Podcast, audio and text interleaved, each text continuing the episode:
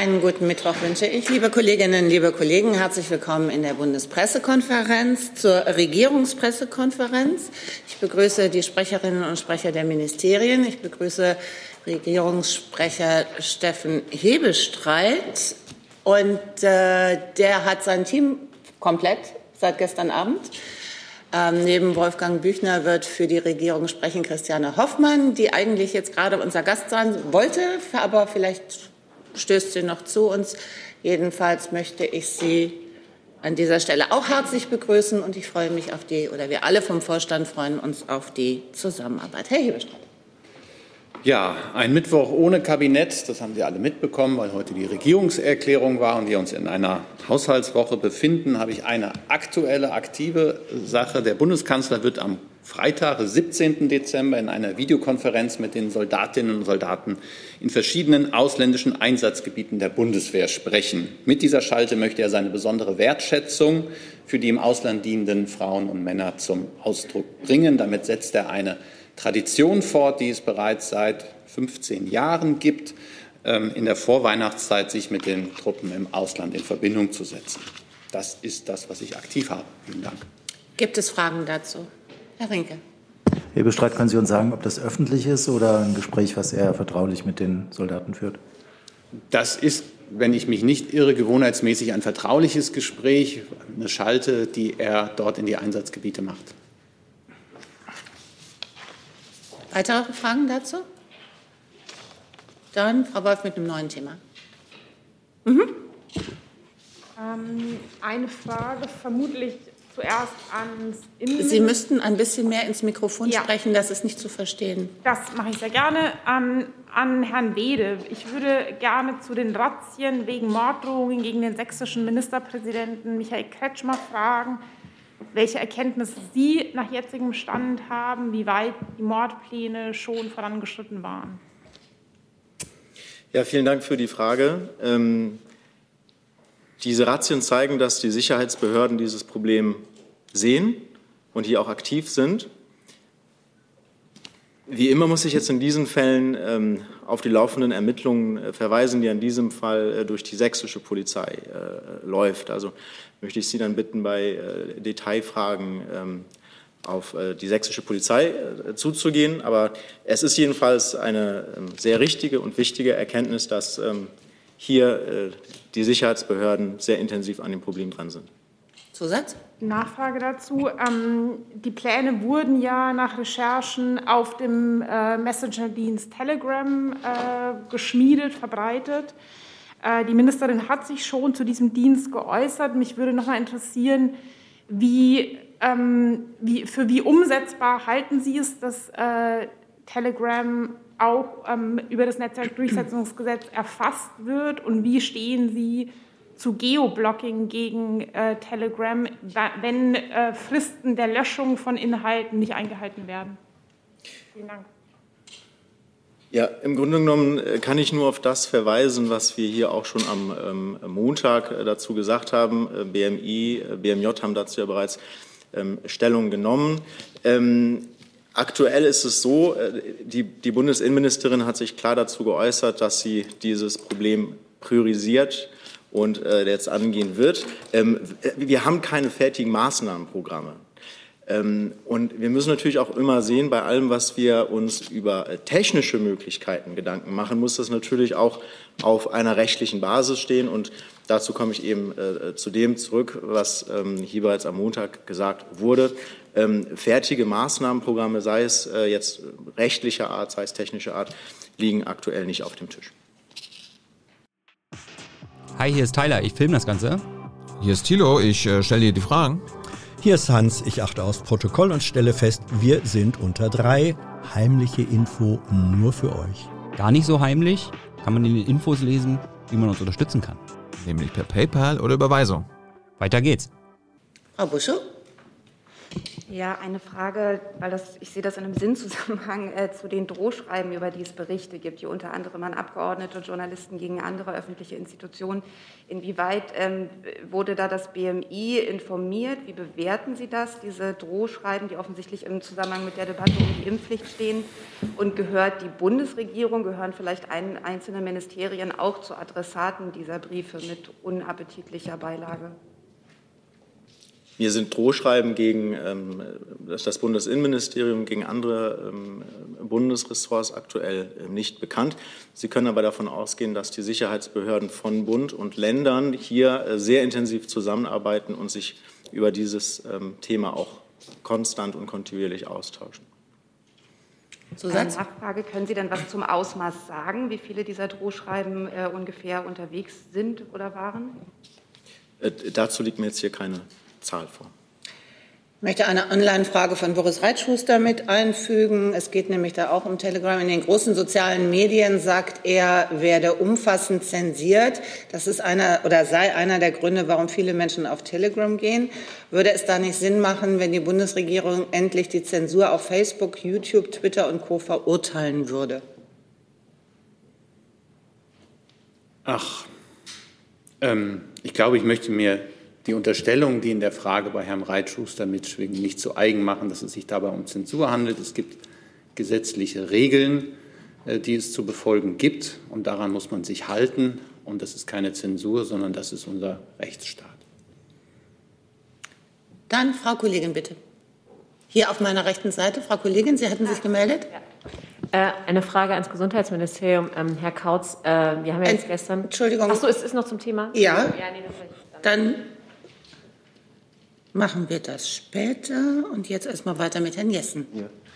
Äh, Herr Dr. Wede oder vielleicht auch Herr Hebestreit, äh, Pia Lamberti, die Wissenschaftlerin, die sich mit Ursachen von äh, auch Radikalisierung, Verschwörungstheorien befasst, hat gesagt, eine Regulierung äh, von Telegram würde ja nicht die Menschen, die sich dort so äußern, wie sie sich äußern, aus der Welt schaffen. Die seien weit, weiterhin da und unter Umständen sei die Gefahr, dass bei einem Verbot äh, oder einer, einem Eingriff in solche Plattformen dieser Radikalisierungsprozess eigentlich noch weiter voranschreite.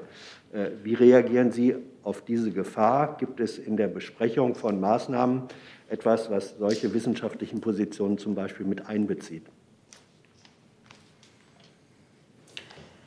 Fange ich an. Ich glaube, das Thema Hass und Hetze im Netz ist etwas, was diese Bundesregierung wie auch ihre Vorgängerin und uns alle ja massiv beschäftigt. Und ähm, ich glaube, es geht gar nicht darum, allein darauf, welche rechtlichen Maßnahmen man angehen kann, um dagegen vorzugehen, sondern es geht erstmal darum, ein, eine Aufmerksamkeit dafür zu schaffen, dass es auch Regeln im Netz gibt und auch der Umgang miteinander irgendwie geregelt werden muss. Und da geht es nicht darum, Stimmen zu unterdrücken, sondern Telegram, ich bin jetzt kein, kein äh, Social-Media-Experte, aber die Abgrenzung zwischen Facebook und äh, Twitter, die dem Netzwerkdurchsetzungsgesetz unterliegen und diesem sozialen Messenger-Dienst, der auch Hunderttausende von Nutzern äh, mit einzelnen Nachrichten erreicht, ist ja fließend. Und dass man sich da anguckt, dass wenn es diese Funktion erfüllt, dass auch die rechtlichen Regeln dafür gelten, ist, glaube ich, nicht verwerflich, auch wenn man sich danach die Frage stellen muss, die ja auch den Kollegen vom Innenministerium gerade beschäftigt, wie man das auf rechtlich solide Basis und dann auch technisch möglich schafft.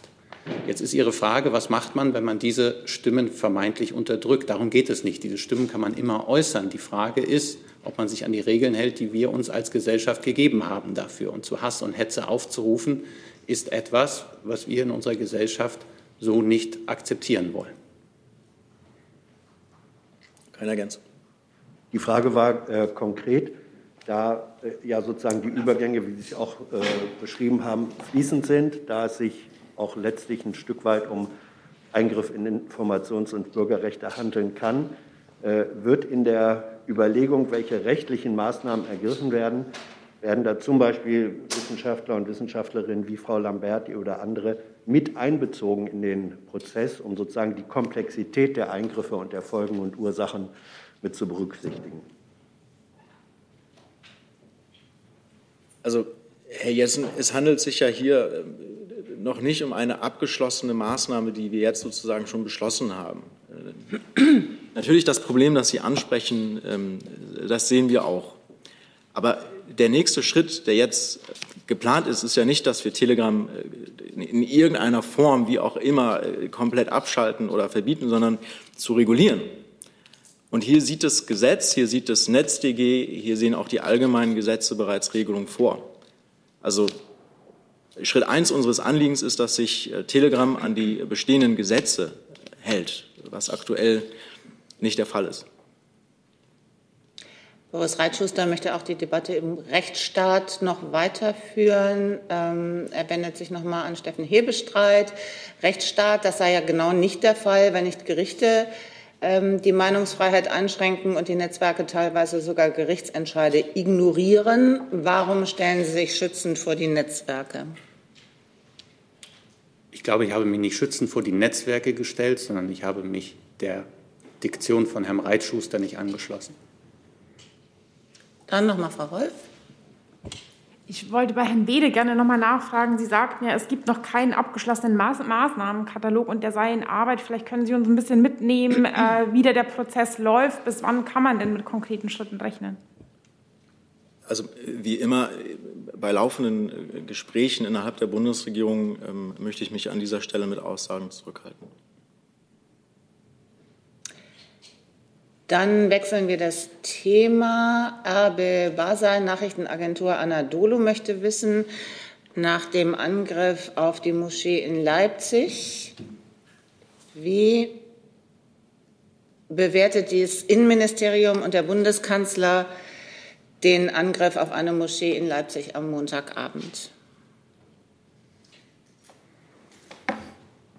Der Bundeskanzler, die ganze Bundesregierung verurteilt solche Attacken, solche Anschläge auf Gotteshäuser, aber auch auf jede andere Einrichtung dieser Art. Und das ist äh, empörend und das gilt es äh, zu verfolgen und die Täter dingbar zu machen. Ich kann das nur unterstreichen. Ähm, auch hier laufen ähm, ja bereits Ermittlungen der ähm, sächsischen äh, Polizei. Das ist gut und richtig so. Und ähm, diese Ermittlungen gilt es jetzt abzuwarten. Dann machen wir weiter mit dem Komplex Gesundheit. Frau Kollegin. Danke. Christine Joachim aus dem AD Hauptstadtstudio. Ähm, eine Frage an Herrn Kautz. Wir haben ja gestern erfahren vom äh, Gesundheitsminister, dass äh, wir offensichtlich ein, äh, nicht genug Impfstoff haben. Jetzt ist die Frage, können Sie schon mal genau beziffern, wie viel zu wenig wir eigentlich haben? Da gab es ja gestern noch keine Zahlen. Wie viel denn jetzt noch ähm, geliefert wird? Und ähm, wie es dann plötzlich überhaupt zu dieser Lücke äh, kommen konnte. Also es hieß ja immer, meine ich, mich zu erinnern, von Herrn Spahn, dass gerade für die Boosterimpfung eigentlich genug Impfstoff eingelagert wäre. Also was ist da jetzt passiert?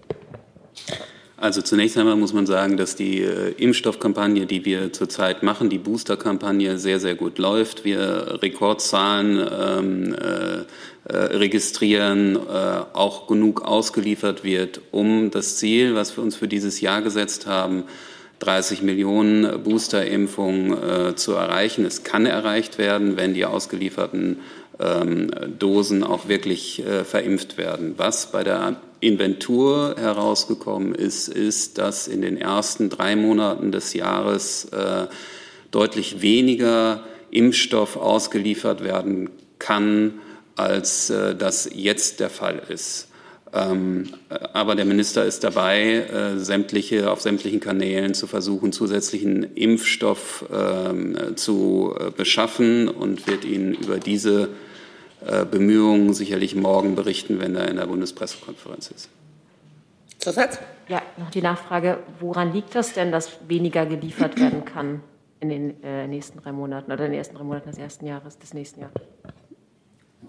Das sind die, die äh, Zahlen, die wir haben. Also es ist nicht, es ist äh, im Vergleich zu jetzt, ist es auf jeden Fall nicht genug. Ähm, und wir müssen, äh, gerade weil wir die, mit der Omikron-Variante äh, konfrontiert sind, müssen wir schnell viele Menschen impfen und dafür brauchen wir mehr Impfstoff. Herr Rinke. Ja, Kautz, direkt da anknüpfend. Ich hätte ganz gerne gewusst, ob das auch damit zusammenhängt, dass ja einige Lieferungen vorgezogen wurden auf Dezember. Das ist äh, der eine Punkt. Und der zweite Punkt, gibt es denn schon konkrete Gespräche des Ministers mit Firmen? Die hat er ja gestern angekündigt. Also laufen die schon oder kommen die? Also das hängt äh, damit natürlich zusammen, dass äh, äh, Impfstofflieferungen vorgezogen werden. Ähm, so, so, sind äh, Ende des Jahres, die Zahlen können Sie auch bei uns abrufen, äh, in den letzten beiden Kalenderwochen äh, ist relativ wenig Impfstoff zur Verfügung und die Gespräche mit den Impfstofffirmen laufen, aber da habe ich noch keine Ergebnisse, über die ich berichten kann. Darf ich Zusatz? kurz nachfragen? Und was ist die Folge davon? Also wenn jetzt mehr ausgeliefert wird und äh, mehr Impfstoff da ist, braucht man denn im Januar überhaupt so viel oder steht für die tatsächlichen Impfungen, unabhängig von den Lieferungen, dann genug Impfstoff zur Verfügung? Naja, wir müssen ja mehrere, mehrere Sachen sehen. Es geht zum einen darum, die Booster-Kampagne sehr schnell zum Ziel zu führen, möglichst alle Erwachsenen, die äh, ihre Zweitimpfung schon haben, äh, auch dann zu impfen im Abstand natürlich, im richtigen Abstand äh, zur zweiten Impfung. Und wenn Sie ähm, von Januar sechs Monate zurückzählen, dann kommen Sie in den Sommer, wo es, wo es hohe Impfzahlen gegeben hat. Die müssen wir halt erreichen äh, im Januar bis Januar. Ähm, die zweite Frage, Herr Rinke, war? Ob denn Entschuldigung. die Auswirkungen, ob denn genug Impfstoff da ist, also unabhängig von den Lieferungen unabhängig von den Lieferungen, ob genug Ja, wenn, wenn sehr viel ausgeliefert wird und noch sehr viel im System ist, kann es ja sein, dass im Januar trotzdem genug Impfstoff zur Verfügung steht, auch wenn dann an neuen Impfstoff weniger ausgeliefert wird. Das, das, äh, das äh, also wir, wir äh, klar rechnen, rechnen, kann man damit rechnen, dass noch Impfstoff übrig bleibt aus diesem Jahr, dass nicht alles verimpft wird und dass das natürlich im nächsten Jahr entsprechend eingesetzt wird. Damit kann man natürlich auch kalkulieren, das ist richtig. Andrea Thomas, Dow Jones möchte wissen, die Impfstofflücke im ersten Quartal 22 liegt wohl bei fast 60 Millionen Dosen, berichtet das Magazin Business Insider. Stimmt das? Die Zahl kann ich nicht bestätigen. Dann Herr Jessen. Konkrete Frage. Es gibt Menschen, die haben ihre Boostertermine bei den Hausärzten für Januar und Februar fix gemacht. Es gibt jetzt bei diesen Menschen zum Teil Überlegungen, ob man versuchen kann, Termine noch vorzuziehen, weil sie befürchten, dass trotz bestehenden Termins dann der Arzt sagt, sorry, ich habe die Impfdosis nicht erhalten. Ist das real so oder ist sichergestellt, dass für diejenigen, die jetzt schon Termine fest vereinbart haben, Impfstoff dann auch vorrätig sein wird? Das sind, das sind Einzelfälle, von denen Sie jetzt berichten, Herr Jessen. Das ist eine Konstruktion, die kann ich so nicht bewerten. Ich weiß, dass es sie gibt. Also ähm, es ist mehrfach sozusagen so berichtet worden. Und es gibt Fälle, die jetzt versuchen, ihre Termine äh, vorzuverlegen.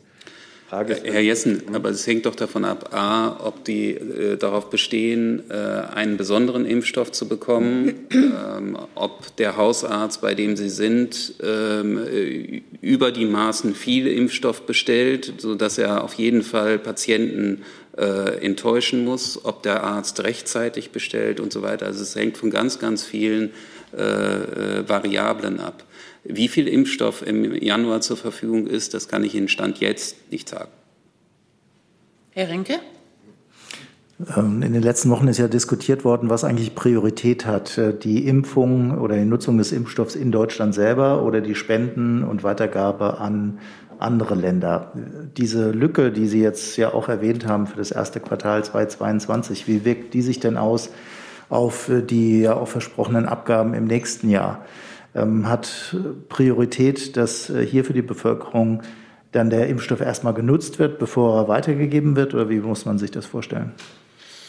Wir wollen beides machen. In diesem Jahr wird an COVAX äh, Impfstoff äh, geliefert. Ähm, und wie das aussieht, die Auswirkungen der aktuellen Impfkampagne auf die Lieferungen am COVAX im kommenden Jahr, auch das ist äh, Gegenstand der Bemühungen des äh, Bundesgesundheitsministers, über die er sicherlich morgen auch berichten wird. Dann eine Online-Frage von Boris Reitschuster. Es gebe Informationen, wonach die Voreinstellung für die Gesundheitsämter bei der Erfassung der Patienten positiv getestet etc. auf ungeimpft eingestellt sei. Stimmt das? Das ist mir nicht bekannt. Dann auch noch mal eine Online-Frage und zwar von Markus Pohl, ARD Kontraste. Bundeskanzler Olaf Scholz hat kürzlich gesagt, er sei sehr skeptisch, ob für die Einführung einer allgemeinen Impfpflicht es ein Impfregister brauche. Was ist der Grund für diese Skepsis? Der Bundeskanzler hat erstmal sich dafür ausgesprochen, dass er für eine allgemeine Impfpflicht ist, wenn es sie denn im Bundestag in einem Gruppenantrag ähm, initiiert werden würde. Beim Impfregister stellen sich viele organisatorische Fragen, die sich da äh, das Projekt vor allem verzögern würden. Und deswegen hat er da eher Skepsis zum Ausdruck gebracht, ob man sich diesen organisatorischen Schwierigkeiten jetzt stellen sollte oder besser erstmal in die ähm, Impfung und die Boosterung zu ähm, investieren. Herr Rinke dazu? Also zu Corona nochmal. Mhm. Ähm, nochmal eine Frage an Herrn Kautz. Herr Lauterbach hat sich ja gestern kritisch geäußert äh, darüber, dass NRW vorgeprescht ist und schon nach vier Wochen jetzt Booster, also vier Wochen nach der Zweitimpfung Boosterimpfungen ermöglichen. Er hatte angekündigt, er wolle das prüfen und auch im Kreis der Gesundheitsminister ansprechen. Können Sie uns sagen, was da rausgekommen ist? Also sieht er das jetzt weiter kritisch oder lehnt es sogar ab? Oder ist dieser NRW-Weg jetzt einer, den auch andere Länder gehen sollten? Er hat sich gestern dazu, glaube ich, relativ klar geäußert, dass das medizinisch keinen Sinn macht für äh, doppelt geimpfte, die nicht äh, immunsupprimiert sind. Das heißt, andere Bundesländer sollten das nicht übernehmen und NRW sollte es lassen. Das folgt daraus. Frau Buschow? Ja, ich würde gerne noch mal zum Thema Impfstoffmenge nachfragen, weil noch keine Zahlen gefallen sind bislang. Ich stelle mir das ja so vor bei einer Inventur, dass man irgendwie gegenüberstellt, was brauchen wir und was haben wir. Jetzt haben Sie die 60 Millionen nicht bestätigt, aber können Sie sagen, wie viel wird gebraucht und wie viel ist da? Ähm, ich kann Ihr Interesse verstehen, Frau Buschow, aber Sie müssen sehen, dass, dass heute den ganzen Tag über Bemühungen, Gespräche laufen, um zusätzlichen Impfstoff ähm, zu besorgen. Das macht, äh, also wenn ich Ihnen jetzt irgendeine Zahl nennen würde, könnte die eigentlich schon wieder ähm, äh, hinfällig gewesen sein. Also insofern macht es keinen Sinn, in irgendeiner Weise Zahlen zu nennen. Die 60 Millionen, von denen Sie gesprochen haben, die ist definitiv falsch, auch die Größenordnung. Würde ich es nochmal mit einer Nachfrage anders versuchen. Ähm, es gilt ja ab Mitte März die einrichtungsbezogene Impfpflicht. Die ist ja bereits beschlossen. Das heißt, man muss ja, um die durchzusetzen, zumindest absichern können, dass die Leute, die das betrifft, eine Erst- und Zweitimpfung bis dahin bekommen. Ist die jetzt in Gefahr oder nicht? Frau Buschow, das, auch das ist äh, eine Frage, die in die Zukunft gerichtet ist, die auch das erste Quartal, gerade das erste Quartal des kommenden Jahres ähm, äh, betrifft. Äh, das kann ich so nicht beantworten. Sascha Mayer, dpa, zielen die Bemühungen des Ministers um mehr Impfstoff jetzt akut auf den Januar oder eher auf Februar und März? Primär geht es erstmal darum, die äh, ersten Wochen im Januar äh, vernünftig zu gestalten, aber äh, natürlich geht es auch weitergehend darum, äh, mehr Impfstoff insgesamt zu beschaffen für das erste Quartal. Frau Wolf. Anschließend an die Frage von Frau Buschow würde ich es gerne noch mal versuchen. Sie müssen uns ja nicht sagen, mit wie viel Impfstoff, also wie viele zusätzliche Dosen Sie jetzt versuchen zu bekommen. Aber die Aussage, dass die bei der Inventur festgestellte Menge nicht ausreicht, muss ja auf irgendwelchen Annahmen beruf, äh, basieren. Also wovon gehen Sie aus, wie viel wird im ersten Quartal gebraucht und wie viel sind nach jetzigem Stand da? Das hängt davon ab, wie viel jetzt verimpft wird von den ausgelieferten Dosen und wie viel kommt. Also ich kann Ihnen dazu keine weiteren Angaben machen. Tut mir leid, Frau Wolf. Miriam Holstein von der Funke Mediengruppe versucht es auch noch mal. Ist es genug da, um alle, die wollen, boostern zu lassen? Wofür sind die zusätzlichen Impfdosen nötig? Fürs Boostern oder für eine vierte Impfung? Ich hatte gerade schon gesagt, dass wir, dass wir zwei Komponenten betrachten müssen. Das eine ist die äh, Boosterimpfung und das andere ist, die Impflücke zu schließen. Ähm, wir sprechen im nächsten Jahr darüber, eine Impfpflicht einzuführen. Wir haben eine Impfpflicht beschlossen für besondere Einrichtungen. Äh, für alles, alle drei Komponenten brauchen wir Impfstoff und den versuchen wir zu beschaffen.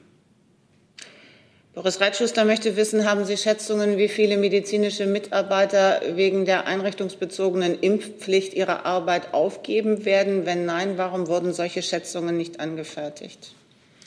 Uns ist nicht bekannt, dass äh, Mitarbeiterinnen und Mitarbeiter im größeren Stile äh, die Pflegeheime verlassen hätten. Herr Jessen? Können Sie sagen, äh, in welchem Bereich sich Zusagen ähm, der angefragten Institutionen bewegen, zusätzlichen Impfstoff zu liefern? Nein. Frau Joachim, war das auch noch mal zu Corona? Neues Thema, gut. Dann bräuchten wir, glaube ich, einmal das Verteidigungsministerium vorne mit einer letzten Frage zu Bundeswehr und Corona.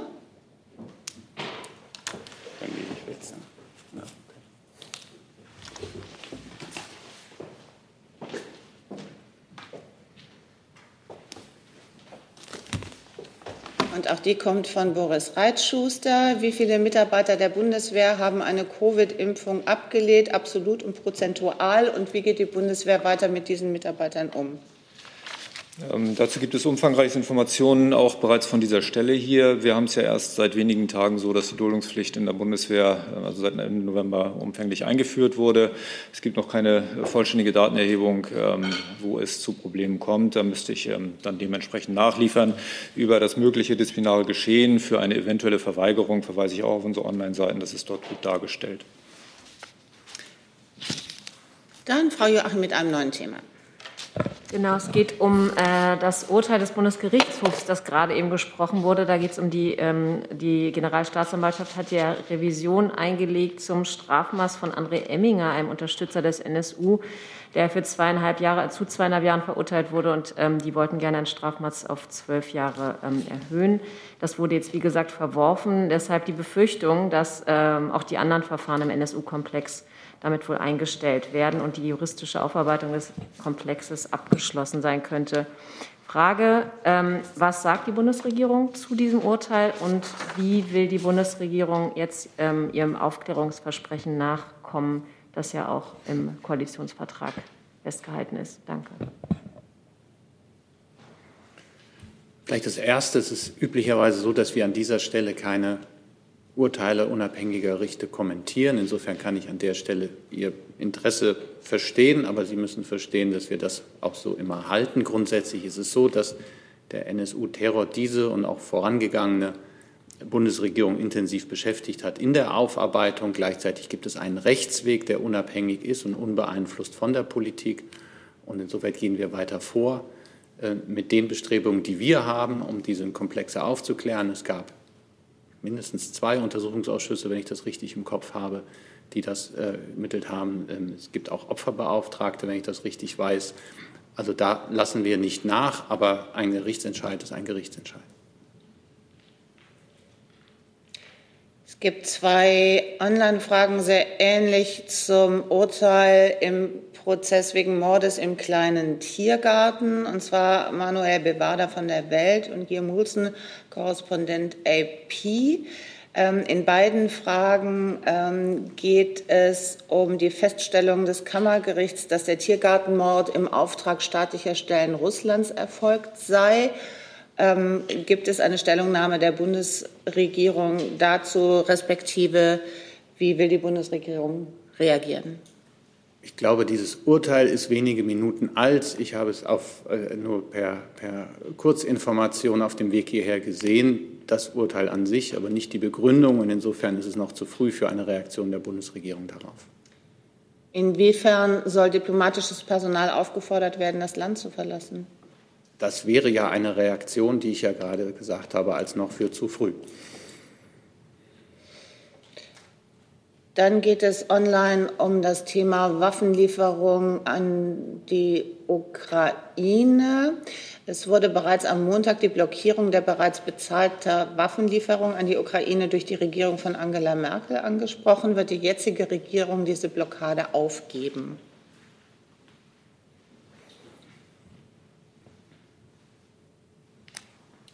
Ich muss, wie schon am Montag, äh, um Verständnis bitten, dass ich zu diesem Sachverhalt äh, an dieser Stelle keine äh, weitergehenden Auskünfte erteilen kann, weil die entsprechenden ähm, Verfahren der Vertraulichkeit im Bündnis unterliegen. Nachfrage von Natalia Fiebrich, 1, zu, 1 plus 1 TV von der Ukraine oder aus der Ukraine.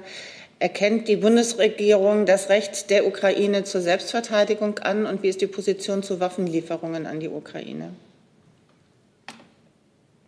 Die Außenministerin, auch der Bundeskanzler haben sich in den letzten Tagen sehr eindeutig geäußert zu unserer Unterstützung für die Souveränität und äh, territoriale Integrität der Ukraine. Das ist eine Position, die wir mit all unseren Partnern und Freunden in der EU, in der NATO, äh, im G7-Kreis teilen. Wir haben auch äh, sehr deutlich gemacht, dass wir ähm, bereit sind, ähm, Maßnahmen zu ergreifen äh, im Fall, dass Russland ähm, erneut die territoriale Integrität der, äh, Ukraine äh, verletzen würde, dass das einen hohen wirtschaftlichen und diplomatischen Preis hätte. Wir haben aber auch deutlich gemacht, dass unser Ziel ist, eine Deeskalation zu erreichen, dass es uns darum geht, äh, wieder zu Gesprächen im Normandie-Format zu kommen, dass das Format ist, in dem bisher über eine Entspannung in der Ostukraine verhandelt wurde. Und das sind die Bemühungen, mit denen wir versuchen, dort zu einer Beruhigung der Lage beizutragen. Und da ziehen wir mit all unseren internationalen Partnern an einem Strang. Herr Jessen. Geheimhaltungspflichtungen äh, im Bündnis sind eine Sache. In der Vergangenheit hat die Regierung gleichwohl dann, wenn Informationen sie betreffend falsch waren, dieses auch klargestellt. Vor dem Hintergrund, dementieren Sie, Herr Burger, oder dementiert die Bundesregierung den Teil der Berichterstattung, dass es an Deutschland gelegen habe, dass die Waffenlieferungen nicht erfolgt seien? Ich habe ja dargelegt, aus welchen Gründen ich mich zu diesem Vorgang gar nicht äußern kann. Ja, aber in der Vergangenheit konnte die Bundesregierung sehr wohl, wenn inhaltliche Vorwürfe falsch waren, sagen, das ist inhaltlich falsch. Damit wird ja sozusagen nicht eingegriffen oder keine Geheimhaltungspflicht ähm, verletzt. Wenn Sie das jetzt nicht tun, nehmen Sie in Kauf, dass in der Öffentlichkeit davon ausgegeben wird, dann wird äh, der Berichtsinhalt wohl nicht falsch sein. Es tut mir sehr leid, Herr Jessen, aber ich kann über das, was ich hier gerade schon gesagt habe, hinaus äh, im Moment nichts mitteilen. Ich möchte gerne noch ergänzen, dass der Bundeskanzler heute Mittag ja, Entschuldigung, gemeinsam mit dem französischen Minister, äh, Minister äh, mit dem französischen Präsidenten ähm, den ukrainischen Präsident Zelensky am Rande des EU-Gipfels in Brüssel treffen wird, beziehungsweise mit der Ostpartnerschaft.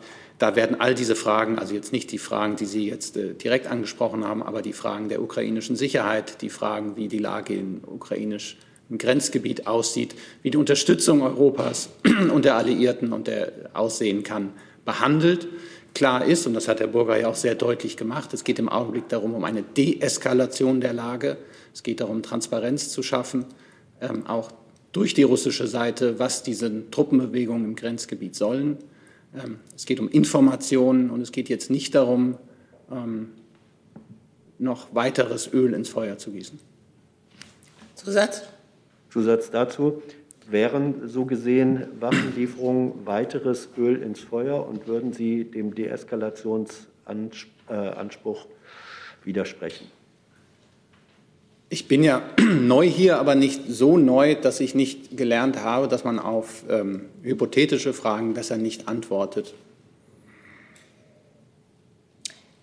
Boris Reitschuster meldet sich auch noch mal zum Thema Ukraine. Herr Burger, Sie sprechen für den Fall einer russischen militärischen Aggression von einem hohen wirtschaftlichen und diplomatischen Preis. Ob Sie sich darüber bewusst seien, dass dies in Moskau als Zusage aufgefasst werden könnte, dass es eben kein weiteres Eingreifen gibt, etwa in Form von Waffenlieferungen.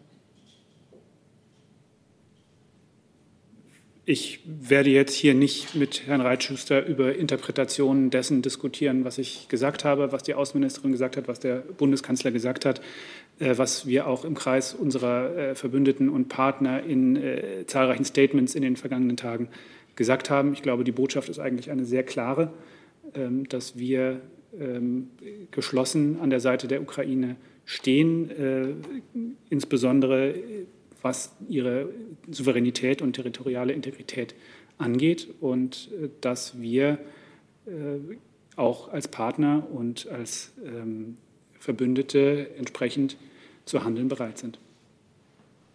Herr Rinke. Herr Bestreit, nochmal zu dem Dreiertreffen, was da stattfindet. Ähm, auch da die Frage, ähm, wird es dann irgendwie eine Art von Kommunikation geben und was genau ist das Ziel? Also ist da geplant, außer der Information und dem Meinungsaustausch, dass die drei irgendwas neu verabreden, entweder eine diplomatische Initiative oder einen anderen Punkt? Auch da kann ich mich an die Floskeln von dieser Bank halten und sagen, solchen Gesprächen greifen wir grundsätzlich nicht vor. Die treffen sich jetzt und wenn es danach etwas zu verkünden oder zu informieren gibt, komme ich dem gerne nachher, Rinke, aber im Vorfeld wäre das kontraproduktiv. Dann habe ich noch eine Online-Frage von Javier Alonso von EFE. E. Wird die, also neues Thema, wird die Durchführung eines Referendums in der Westsahara nach dem UN-Plan, nach der Aktualisierung des Außenministeriums zu den Beziehungen zwischen Deutschland und Marokko noch von der Bundesregierung unterstützt? Die Haltung der Bundesregierung zum Status der Westsahara hat sich nicht verändert. Ähm, insofern gibt es da auch keinen neuen Stand mitzuteilen. Nachfrage, wird der von Marokko vorgelegte Autonomieplan für das Territorium als ausreichend erachtet, um die Ziele der Vereinten Nationen zu erreichen? Das ist ein Prozess, der unter Führung der Vereinten Nationen äh, stattfinden muss, die Klärung äh, des Status äh, der Westsahara. Und ähm, das ist der Prozess, dem wir äh, verpflichtet sind. Ähm, und äh, wenn es äh, dazu Vorschläge von marokkanischer Seite gibt, dann sind wir für Vorschläge aufgeschlossen. Aber wie gesagt, es ist ein Prozess, der ähm, in der Federführung der Vereinten Nationen stattfinden muss. Und äh, insofern hat es keine Veränderung der deutschen Haltung und auch keine Veränderung in der Völkerrechtsauffassung Deutschlands gegeben. Gibt es weitere Fragen zu anderen Themen? Herr Rinke? Eine Frage an Herrn Burger zum Thema Bosnien.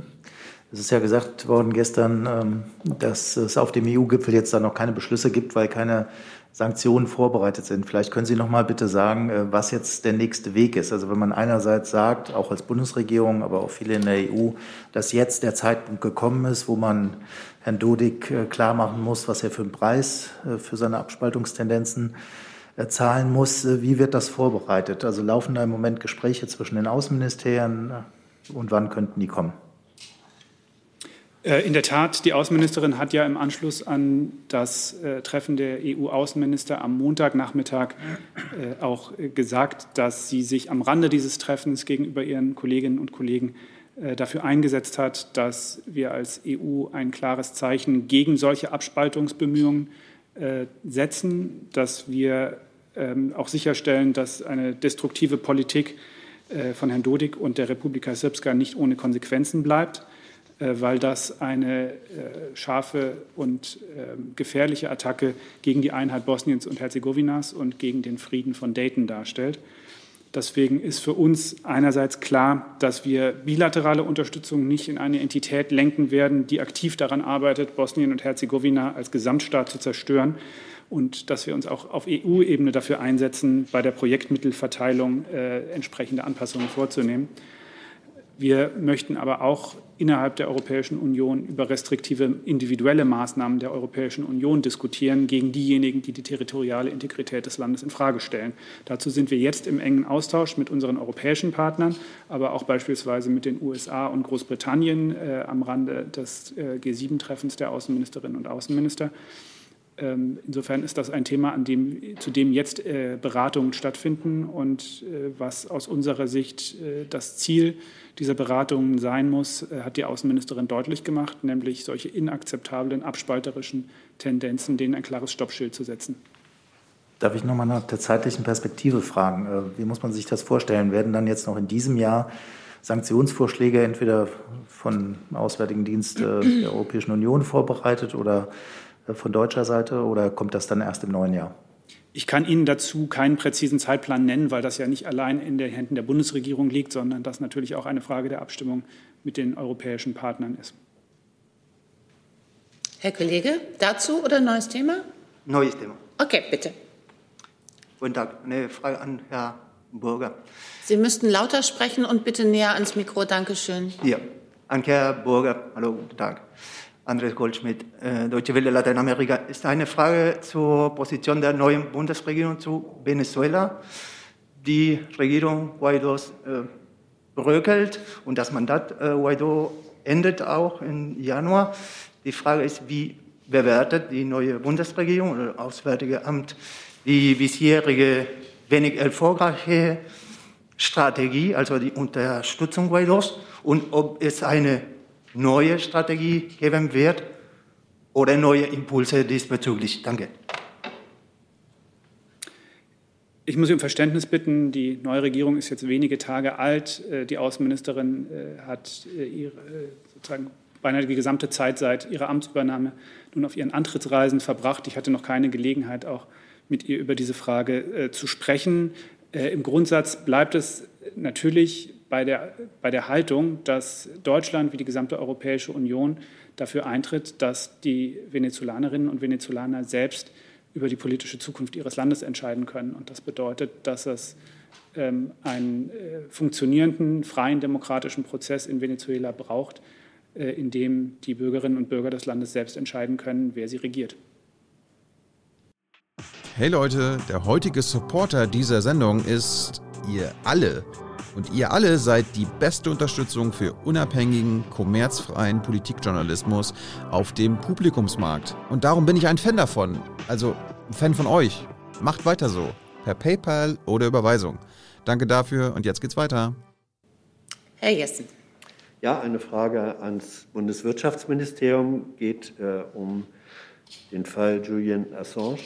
Äh, Herr Habeck hat im Lauf dieses Jahres öffentlich erklärt, ein faires Verfahren für Julian Assange bedeutet für ihn die Forderung nach sofortiger Freilassung.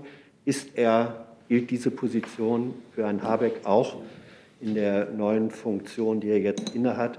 Oder ist Minister Habeck jetzt anderer Meinung als der Parteivorsitzende Habeck? Dazu kann ich Ihnen hier und heute nichts sagen. Könnten Sie vielleicht nachliefern, weil es ist eine Frage, die richtet sich an die Person und im Moment wüsste ich niemand anders, der für diese Person sprechen könnte, als die Pressestelle des Wirtschaftsministeriums. Gibt es weitere Fragen? Das ist offensichtlich nicht der Fall. Dann darf ich jetzt noch mal an dieser Stelle gleichzeitig verabschieden und begrüßen Christiane Hoffmann, die das Team derjenigen vervollständigen wird, die für die Regierung hier auf dieser Bank sitzen. Und ansonsten wünsche ich einen guten Mittwoch. Bis dahin.